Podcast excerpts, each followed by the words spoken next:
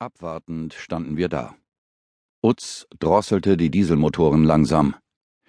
Die Sirius verlor weiter an Fahrt. Der Kutter lief jetzt fast nur noch im Schritttempo. Utz betätigte die elektrisch betriebenen Ausleger, die eine Handbreit über der Wasseroberfläche schwebten und sich langsam emporhoben. Die Oberkante der Netze mit ihren Treibkorken wurde sichtbar.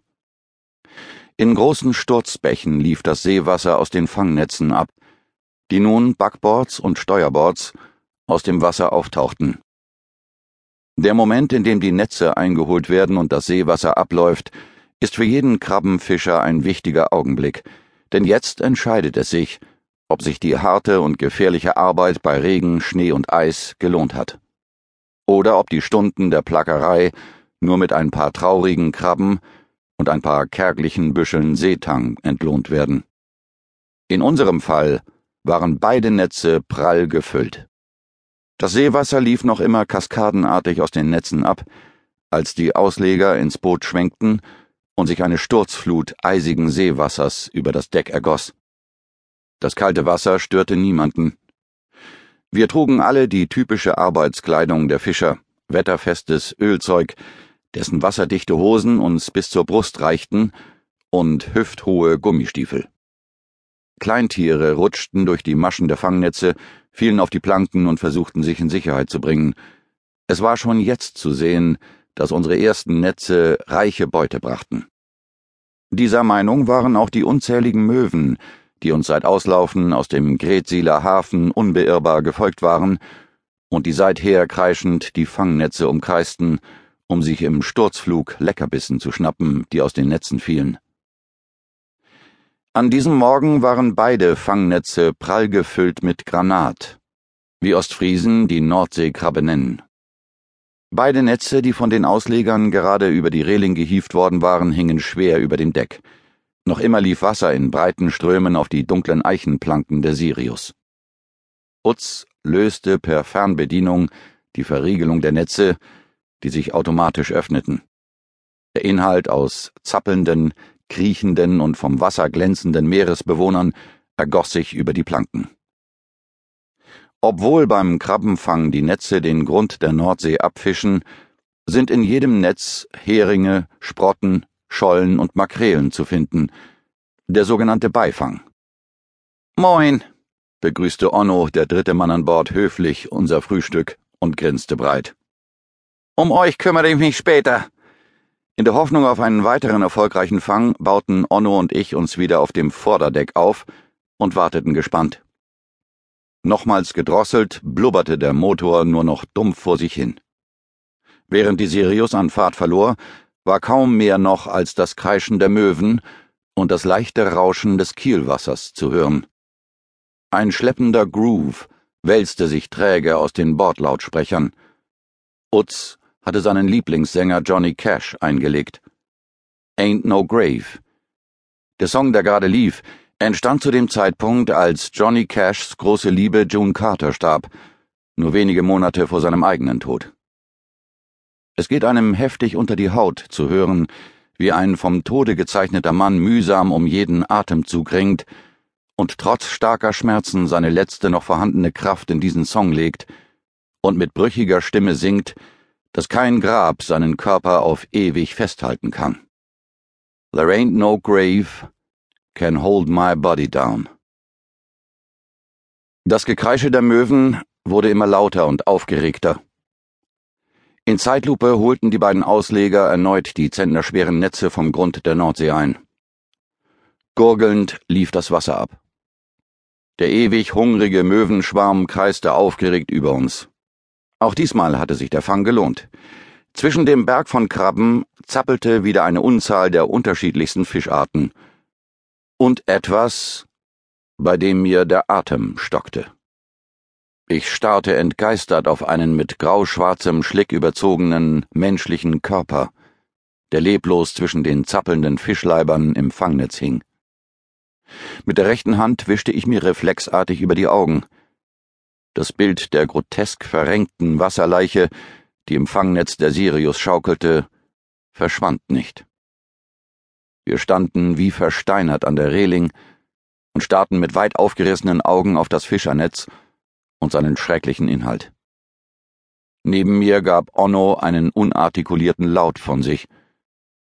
Ein nackter, wachsbleicher Arm ragte in unnatürlich abgewinkelter Stellung aus den Maschen des Netzes hervor und winkte uns in Zeitlupe zu. Ich konnte die Überreste einer Hand erkennen, die zum überwiegenden Teil von Schlick überzogen waren. Zwei der fünf Finger der Hand waren noch relativ unversehrt, die übrigen waren von Aasfressern bis auf kleine Stümpfe abgefressen worden. An den noch vorhandenen Fingern konnte ich durch den Schlamm hindurch lange, rot lackierte Fingernägel erkennen. Auf der Hand, die so bleich war wie ein Fischbauch, leuchteten sie grotesk. There ain't no grave can hold my body down. Mein Magen zog sich auf Haselnussgröße zusammen, und mir lief ein eiskalter Schauer den Rücken hinunter. Mensch, das ist ja ne Frau, sagte Onno mit zitternder Stimme. Ich erwachte aus meiner Erstarrung und drehte mich zum Ruderhaus um. Utz, hey Utz, glaubte ich zu rufen, doch nur ein Krächzen kam aus meinem Mund der plötzlich wie ausgedörrt war. Ich machte einen zweiten Anlauf. Utz, stopp mal! Nicht die Netze öffnen! brachte ich schließlich mühsam und kaum hörbar hervor. Anscheinend hatte Utz mein rabengleiches Krächzen gehört, denn er steckte seinen Kopf zum Ruderhaus hinaus und schaute fragend zu uns rüber. Was ist denn los? Als wir nicht reagierten und weiter wie zwei Salzsäulen dastanden, drehte er mit gerunzelter Stirn seinen Kopf in Richtung Fangnetze. Wie vom Blitz getroffen, zuckte Utz zusammen, als er den Arm erblickte, der uns aus dem Fischernetz zuwinkte. Trotz des unverhofften grausigen Anblicks reagierte Utz im Gegenteil zu uns sofort. Mit einem Handgriff stoppte er die Ausleger, so dass die Netze nun im rollenden Rhythmus der Wellen vor unserer Nase hin und her baumelten. Verdammt nochmal, fluchte Utz und kam mit harten, schnellen Schritten auf uns zugestiefelt. Da, Captain! Onno zeigte mit seinem ausgestreckten Arm, der wie Espenlaub zitterte, auf das triefende Netz.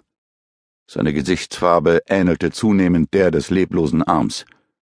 Ne tote Leiche. Was soll denn eine Leiche sonst sein? knurrte Utz seinen Matrosen ungehalten an und trat näher an das Netz heran. Verdammt nochmal, wiederholte er, diesmal aber sehr viel leiser. Jedem Fischer graust davor, mit seinen Netzen eine Wasserleiche aufzufischen. Ein schrecklicher Albtraum wird wahr, wenn die See beschließt, eine ihrer Tragödien auf diese schauerliche Weise preiszugeben. Dieser Albtraum an jenem Morgen war Wirklichkeit. Geht mal zur Seite, befahl Utz knapp. Er ließ einen armdicken Wasserstrahl aus dem Wasserschlauch herausschießen, mit dem Onno für gewöhnlich das Deck abspritzte, und spülte Schlamm und Seetang von der Leiche ab.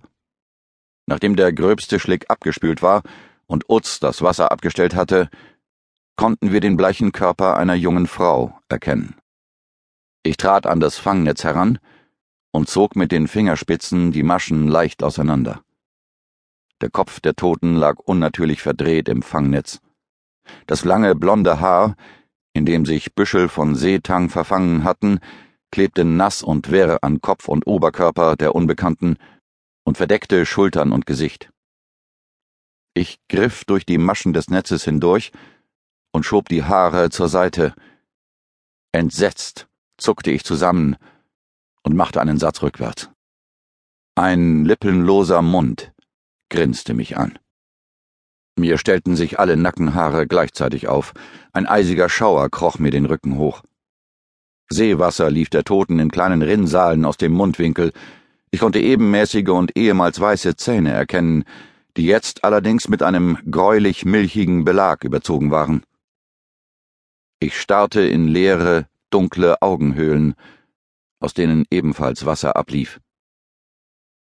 Deutlich waren noch ein paar abgeknabberte Faserstränge in den Augenhöhlen zu erkennen. Fische und kleine Meeresräuber beginnen ihre Mahlzeit bei Wasserleichen immer zuerst bei den weichen Körperteilen und wenden sich dann den leicht zugänglichen Körperöffnungen zu. Von innen her fressen sie sich durch die Weichteile und Innereien des Körpers. bis der Leichnam